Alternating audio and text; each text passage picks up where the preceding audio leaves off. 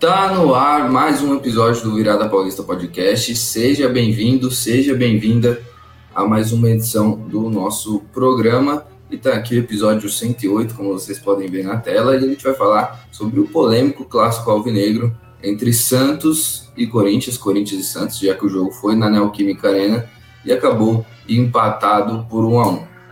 Eu sou o Guilherme Campos, e estou mais uma vez sozinho aqui, já expliquei algumas vezes para vocês, mas vou explicar de novo que a audiência é rotativa. Alguns dos integrantes têm uma agenda muito complicada e aí uma não bate com a outra, e aí eu estou sempre vindo aqui na medida do possível para poder trazer um episódio para vocês e não ficar faltando né, informações, né, opiniões sobre o que está acontecendo no momento dos quatro grandes paulistas Claro, vai ter episódio, o último episódio foi exclusivo do, do Corinthians. Esse episódio vai ser sobre o clássico. Mais para frente a gente vai ter também o episódio do Palmeiras, o Palmeiras que goleou o São Paulo por 5 a 0, depois venceu o Bahia, tá a seis pontos do líder, então provavelmente vai ter episódio Palmeiras sobre essa semana. Vai ter episódio essa semana sobre o Palmeiras, acho que o Gama e o Thiago vão falar sobre isso. Mas eu tô aqui para falar do clássico aconteceu no domingo, às 18h30, em Itaquera. O Corinthians empatou com o Santos. mais um clássico muito polêmico, mais uma rodada em que a arbitragem foi péssima. E vai ser, infelizmente, um personagem do nosso episódio. Mas parece que eles gostam de ser personagem, porque a cada rodada que passa vem. Como é que eu posso dizer? Vem protagonizando bizarrices, né? Dessa vez foi o Daronco, na última rodada foi o Bruno Arleu, se não estou enganado, esse é o número, esse é o nome dele, né? Aí não, é Wagner, esqueci completamente o nome do juiz que apitou Santos e Curitiba, que, assim, é um dos piores juízes disparados, não sei como que ele é FIFA, ele tem o, o, o selo da FIFA, né? Mas é um péssimo juiz. E, bom, Vou começar já falando. Do, eu vou separar esse episódio em três partes. Primeiro vai ser a parte do, da arbitragem, que eu vou falar logo de cara. Depois, análise da parte do Santos e depois análise da parte do Corinthians, que eu acho que vai dar certinho aqui a gente dividir em três partes esse episódio, até para não ficar muito longo. Primeiro, arbitragem. A torcida do Corinthians está reclamando bastante de um pênalti que, assim, na minha visão, não foi pênalti. O torcedor Santista acha que foi. Eu vi também o Conrado é, no Sport TV, comentarista dos canais Globo, né? no Sport TV, falando a opinião dele que foi pênalti e tal. Eu acho que não. Na explicação do Conrado, ele disse que o Soteudo ele tentou o drible e o Bruno Mendes invadiu o espaço dele.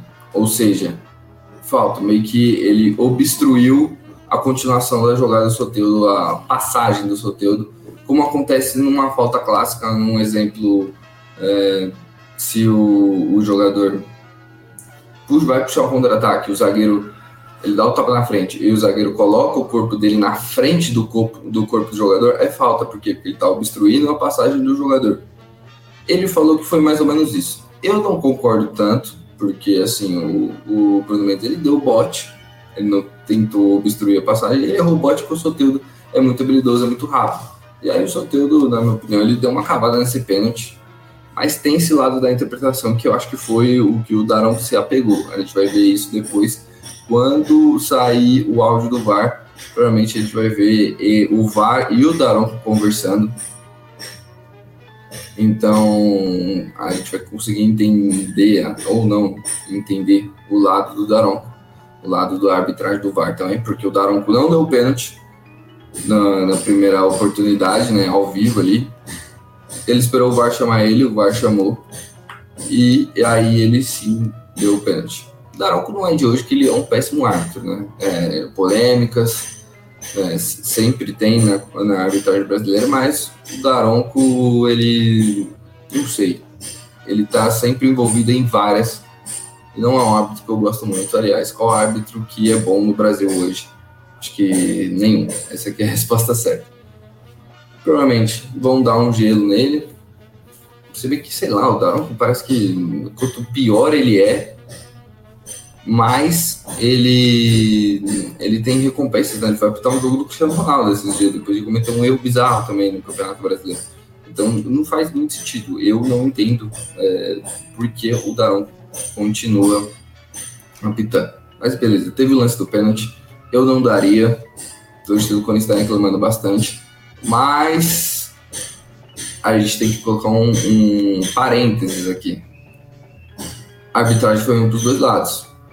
Ele picotou muito o jogo em alguns momentos. Eu acho que ele inverteu algumas faltas. E eu acho que às vezes o critério dele mudou. E a gente tem que salientar isso aqui. Tem um lance. Tem um lance no primeiro tempo que eu vou mostrar agora para vocês. Vou mostrar agora para vocês aqui na tela para quem está ouvindo. Por favor, assista nosso podcast no YouTube, no Spotify, também está lá disponível. E aí eu vou colocar aqui para vocês a imagem. E para quem está no Spotify eu vou narrando. Ó, é uma disputa de bola em que o Rincon e o Soteudo estão disputando. O Rincon toma a bola e o Rincon bota a, a mão no peito do Soteudo. Do Soteudo não, do Romero. No peito do Romero, primeiramente. E aí depois o, acaba atingindo de leve o rosto. Para mim, isso aí não é falta e muito menos para amarelo. A, bola foi, a mão foi primeiro no peito e aí o Daronco dá amarelo para o Rincon. E aí, agora, vamos mostrar aqui o outro lance, que é o do Fábio Santos, que para mim tinha que ser expulso nesse lance. É um lance que o Santos reclamou de falta ali. É, tem um braço esquerdo ali do, do Fábio Santos, mais que o árbitro. Do Max Silveira aqui e o juiz não deu nem falta. Então é, é complicado. É uma situação difícil a gente falar, porque, na minha opinião, o Fábio Santos tinha que ser expulso. Tem a alavanca ali do cotovelo do Fábio Santos. Então o Santos também foi prejudicado no jogo pela péssima arbitragem do Daronco. O VAR também não chamou nesse lance. Ah, mas foi para compensar. Tem uma possibilidade de que seja para compensar. Não sei se é a expulsão, do, a não expulsão do Fábio Santos, mas sim que no último jogo o Santos foi muito prejudicado pela arbitragem. Foi um escândalo que aconteceu na Vila Belmiro contra o Curitiba, um pênalti que não era para ter dado e uma linha muito mal traçada do VAR no impedimento do golaço do Marcos Leonardo. E a gente sabe que é assim que funciona a CBF. O torcedor corintiano está reclamando bastante é, eu entendo a revolta, era uma vitória do Corinthians, seriam três pontos de uma distância muito grande ali na zona de rebaixamento. Agora não ficou tão longe assim. Deixa eu pegar aqui a tabela. O Corinthians agora ele está na 14 posição, 37 pontos. O Goiás é o primeiro da zona com 32. Então são cinco pontos de diferença. Se manteve os cinco pontos, né, que o Goiás empatou com o Vasco mas são apenas três do Santos e do Bahia. Então o torcedor corintiano já queria se livrar muito dessa zona perigosa e acabou não acontecendo. A revolta ela, ela é grande por parte da torcida do Corinthians, mas assim, já teve outros lances em que o Corinthians foi beneficiado, que o Santos foi prejudicado, que o Santos foi beneficiado, o Corinthians foi prejudicado, em que o Vasco foi prejudicado, o Vasco foi beneficiado, a, todos os times. A arbitragem brasileira, sim. A CBF, ela não, não profissionaliza a arbitragem do Brasil, então ela compensa os erros da sua péssima arbitragem. E aí acaba aqui a minha análise sobre arbitragem, foram nove minutos, acho que eu falei bastante, mas assim, péssima arbitragem brasileira, horrível, acaba estragando o espetáculo com toda a certeza.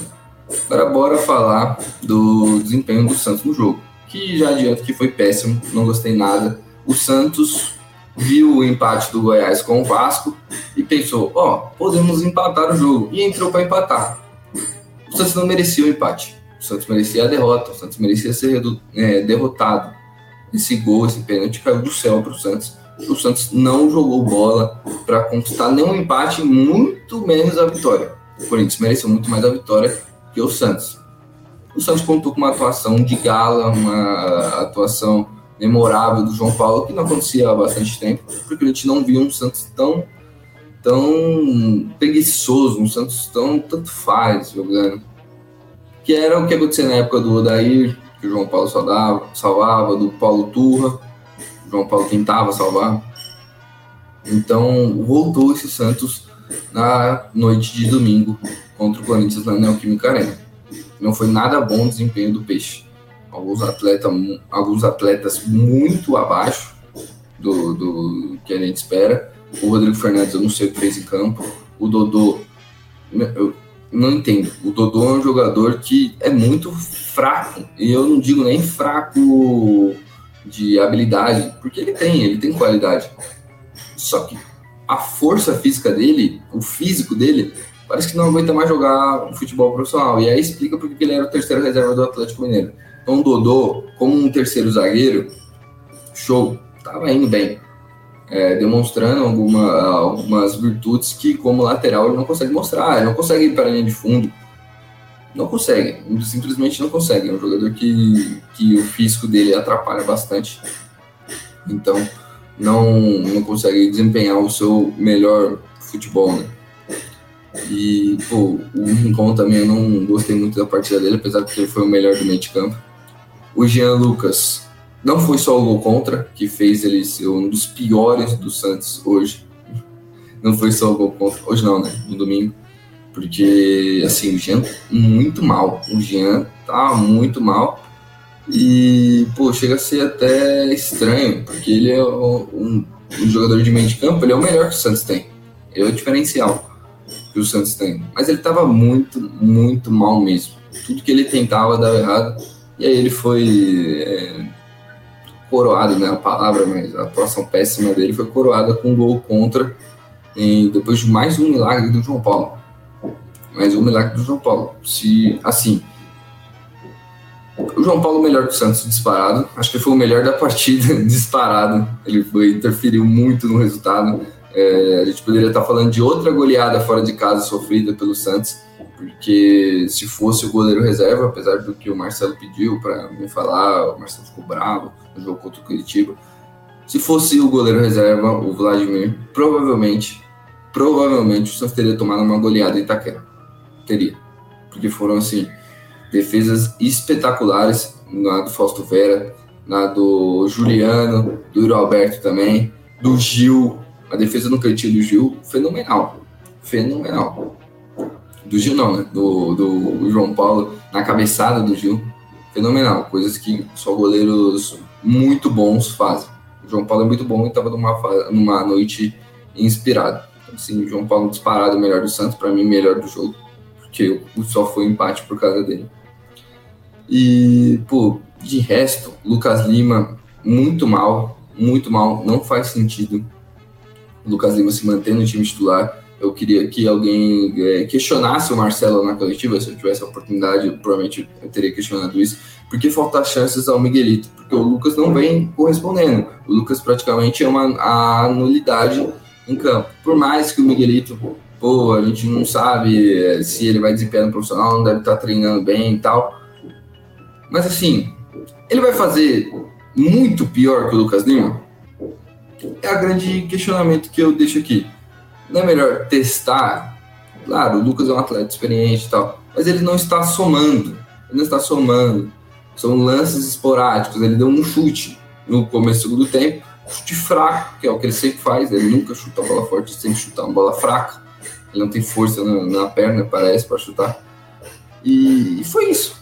Acabou a partida do Lucas Lima. Eu teria tirado ele no intervalo. Lucas Braga, não entendi.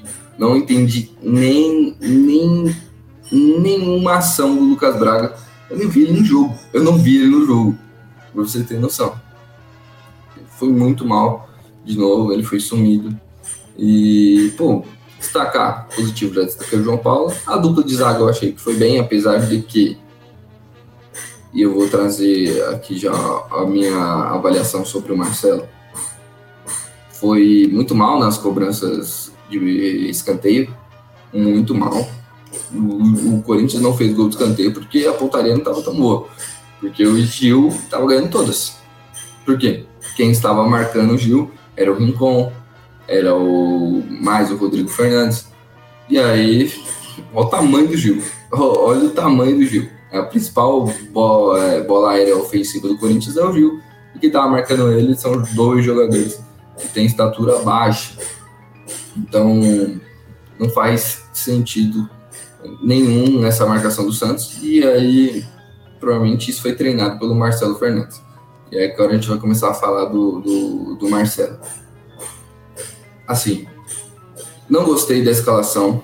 Eu acho que para a estratégia que o Santos queria, que pelo jeito era rifar a bola, era tentar uma bola longa e aí tentar uma escorada do, do centroavante para ver se conseguia pegar essa bola no campo de ataque e já criar um ataque rápido.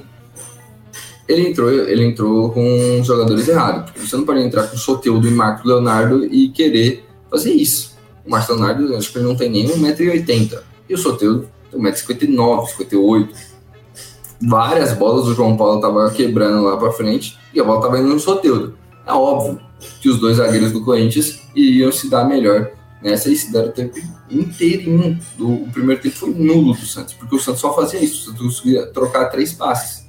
O Santos reforçou o meio de campo, mas estava perdendo o meio de campo. Tinha quatro meio-campistas, três volantes, e o Renato Augusto tinha uma liberdade impressionante para fazer o que quisesse. E o que eu imaginei que ele faria com a entrada do Rodrigo Fernandes, o Marcelo não fez. Eu não sei se a ideia era essa, né? E o Rodrigo não conseguiu executar, que era grudar no, no Renato Augusto e não deixar ele ter liberdade.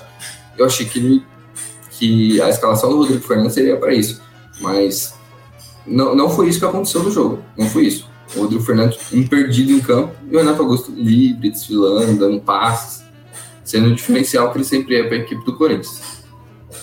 E aí, eu não entendi. No segundo tempo, volta, por mais que o Santos tenha criado duas chances no começo do segundo tempo, pô, se a sua estratégia é essa, bola longa, coloca o furte. Coloca o furte. Centralmente alto, que é bom de cabeça, e que aí você quebra essa bola, se ele ganhar, beleza, vai ter um Marcos ali, um dos zagueiros vai ter que ir nele e vai abrir espaço, como aconteceu contra o Palmeiras. O segundo gol do Santos contra o Palmeiras é isso. Bola longa, o, Marcos ganha de cabeça, o Silveira pega a bola, a segunda bola, e aciona o Marcos de novo. Se, você, a bola longa é para você fazer isso. Você tem que ter um atleta alto, capaz de conseguir disputar essa bola longa. Não sou Teudo, desculpa. Hum, é, não, por mais que o Soteudo depois o Santos toma o gol, ele chamou a responsabilidade. Achei que depois disso ele faz uma boa partida. Ele pegou a bola e falou: beleza, eu vou armar esse time. E aí, com a entrada do Mendonça aqui, entrou bem. O Soteldo ganhou opção de velocidade de passar essa bola. E, na minha opinião, foi muito bem. Driblou, fez o que fez e sofreu o pênalti, né? Por mais que eu não, não, não concorde com a marcação do pênalti, ele sofreu o pênalti.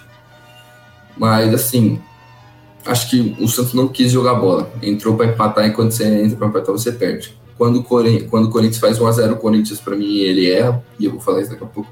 Recuou e aí deu a bola pro Santos, e aí o Soteldo começou a jogar bola. E com a entrada do Mendonça, como eu falei, melhorou muito. O... Melhorou muito, não, melhorou um pouco a partir do Santos. O Santos conseguiu o seu gol. Acho que do Santos é isso que vamos ver, dar uma confiança para a próxima rodada.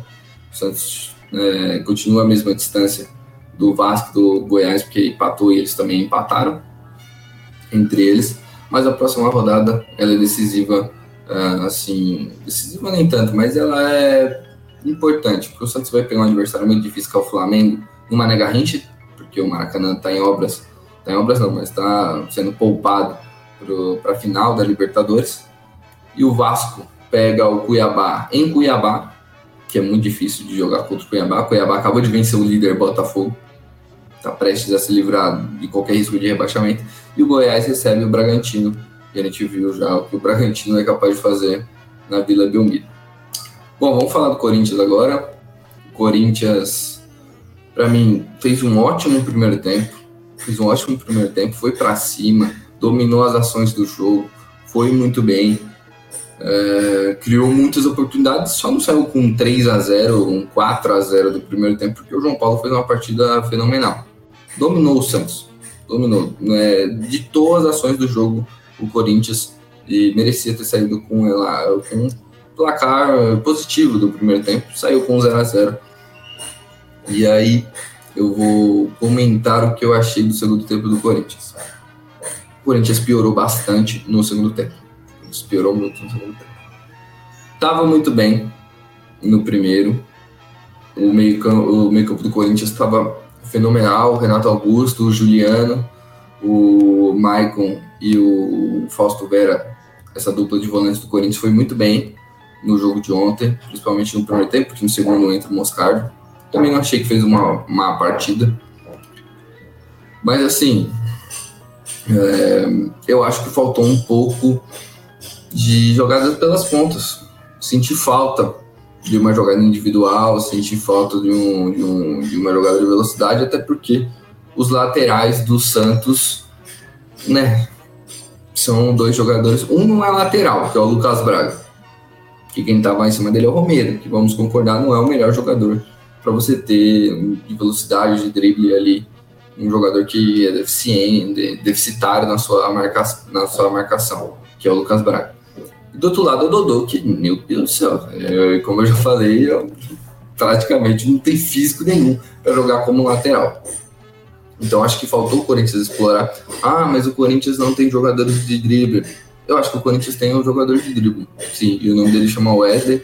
Tem outro garoto que é o Pedrinho, que também é um jogador de velocidade de drible. Ah, são dois garotos e tal. O Mano já falou que ele vai preferir os experientes em vez dos garotos para tirar o Corinthians dessa situação difícil. Mas há jogos e jogos.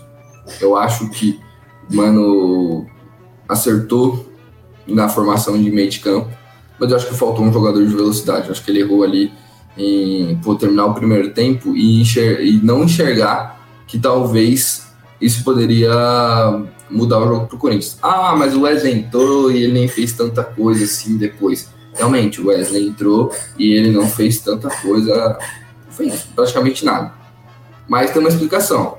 O Wesley entra e o meio-campo do Corinthians morre, né? Porque depois, depois que você tira é, o Fausto Vera, beleza, entrou o Moscar, que é o mesmo nível.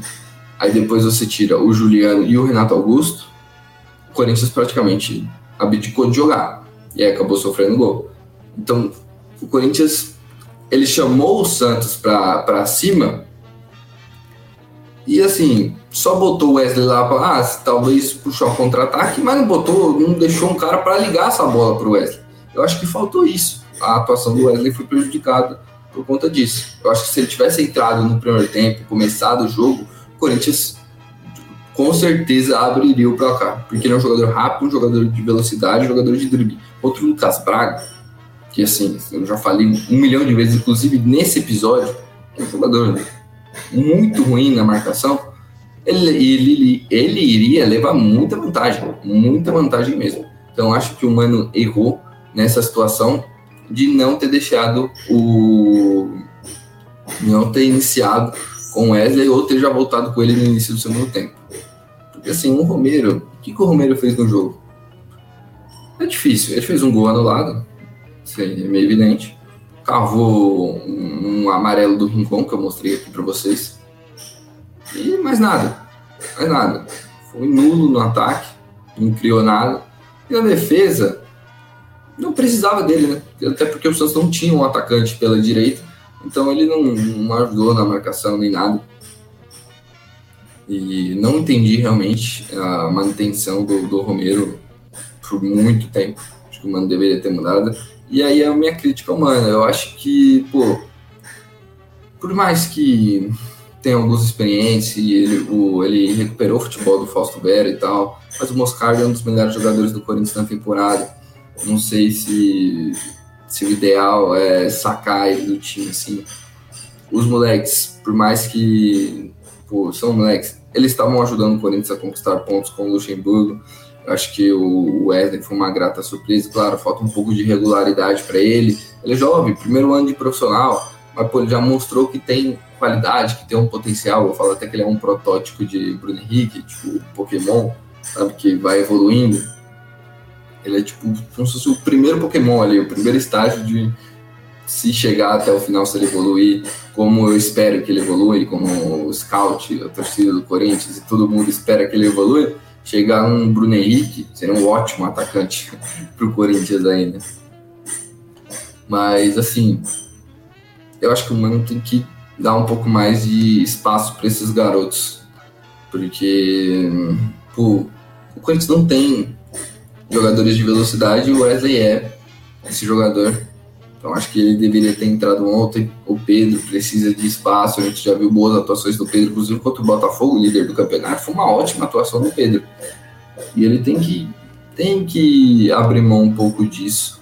Mais que Mano é um, é um técnico que, assim, eu não sou muito fã do estilo de jogo dele, é, da escola gaúcha.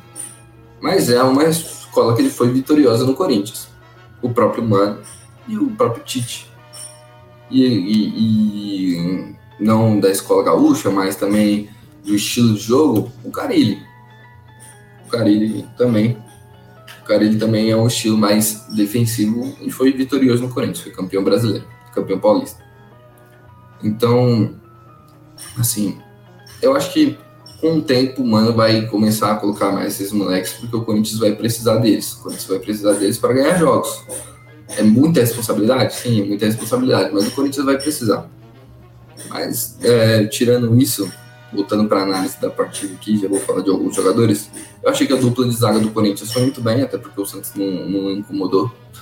Não incomodou nada. Gil foi soberano, tanto na defesa quanto no ataque. O Veríssimo também fez uma partida mais discreta que o Gil, mas também foi muito bem, os dois trabalhando ali em cima do Marcos Leonardo, que é o vice-artilheiro do Campeonato Brasileiro, e na minha opinião, o melhor jogador do, do confronto de momento. Acho que o Renato Augusto é muito bom, é um dos melhores jogadores que eu já vi jogar aqui no futebol brasileiro, um cara que eu sou fã, mas no momento o Marcos Leonardo é um dos melhores jogadores do Brasil, melhor jogador do, do, do confronto talvez até do futebol paulista. É, são 26 gols na temporada, então ele é muito bom jogador, cotado para a seleção brasileira. Então os dois anularam bem. O Fábio Santos é, merecia ser expulso, como eu já falei, mostrei até aqui o lance. É, mas também fez uma partida segura, nada demais. Participou um pouco do ataque no primeiro tempo, no segundo tempo ele foi bem mais discreto. O Fagner, eu achei que ele participou bastante no primeiro tempo, no segundo tempo também foi discreto. Mas também achei uma boa partida do Fagner. Dupla de volante do Corinthians também, outra partida exemplar. Tanto o Maicon quanto o Fasto Vera no primeiro tempo foram muito bem. Depois, o... Depois, no segundo tempo, entrou o Moscardo, também achei que fez uma boa partida. E aí, Juliano, para mim, foi o melhor do Corinthians no jogo. Ele ditava o ritmo do jogo do Corinthians, juntamente com o Renato Augusto, que, assim, é muito diferente, por mais que o físico não permita, é, em que ele seja o Renato Augusto de 2015, seja o Renato Augusto até de anos mais recentes, dois anos atrás, ele é muito diferente. Dois toques na bola e, e ele tava, ele clareava para alguém ou ele estava livre. Ele é muito bom. Juliano fez uma partida fenomenal, como eu falei, gostei muito da partida do Juliano, para mim ele foi o melhor do lado do Corinthians. E aí no ataque tem o Yuri. Sim, o Yuri ficou brigando, né? O Yuri, é, assim, não recebeu muitas oportunidades, recebeu uma bola, finalizou, o João Paulo fez uma grande defesa.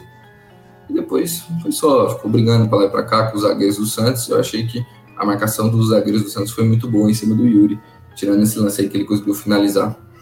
E o João Paulo fez a defesa.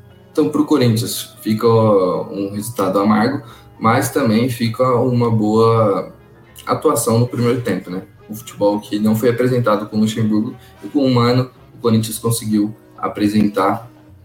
E eu acho muito importante isso para a gente ter a perspectiva dos próximos jogos, para a gente ver como esse Corinthians vai, vai atuar. E acho que a tendência é melhorar na mão do Mano. A gente viu o bom futebol demonstrado no primeiro tempo, só não saiu com um 3 a 0 um 4 a 0 porque o João Paulo fez uma grande partida. Então, se o Corinthians jogar assim como jogou no primeiro tempo, no, nos jogos, com certeza o Corinthians vai sair dessa situação aí. Acho que a tendência é o Mano evoluir o seu trabalho o Corinthians ter melhores apresentações.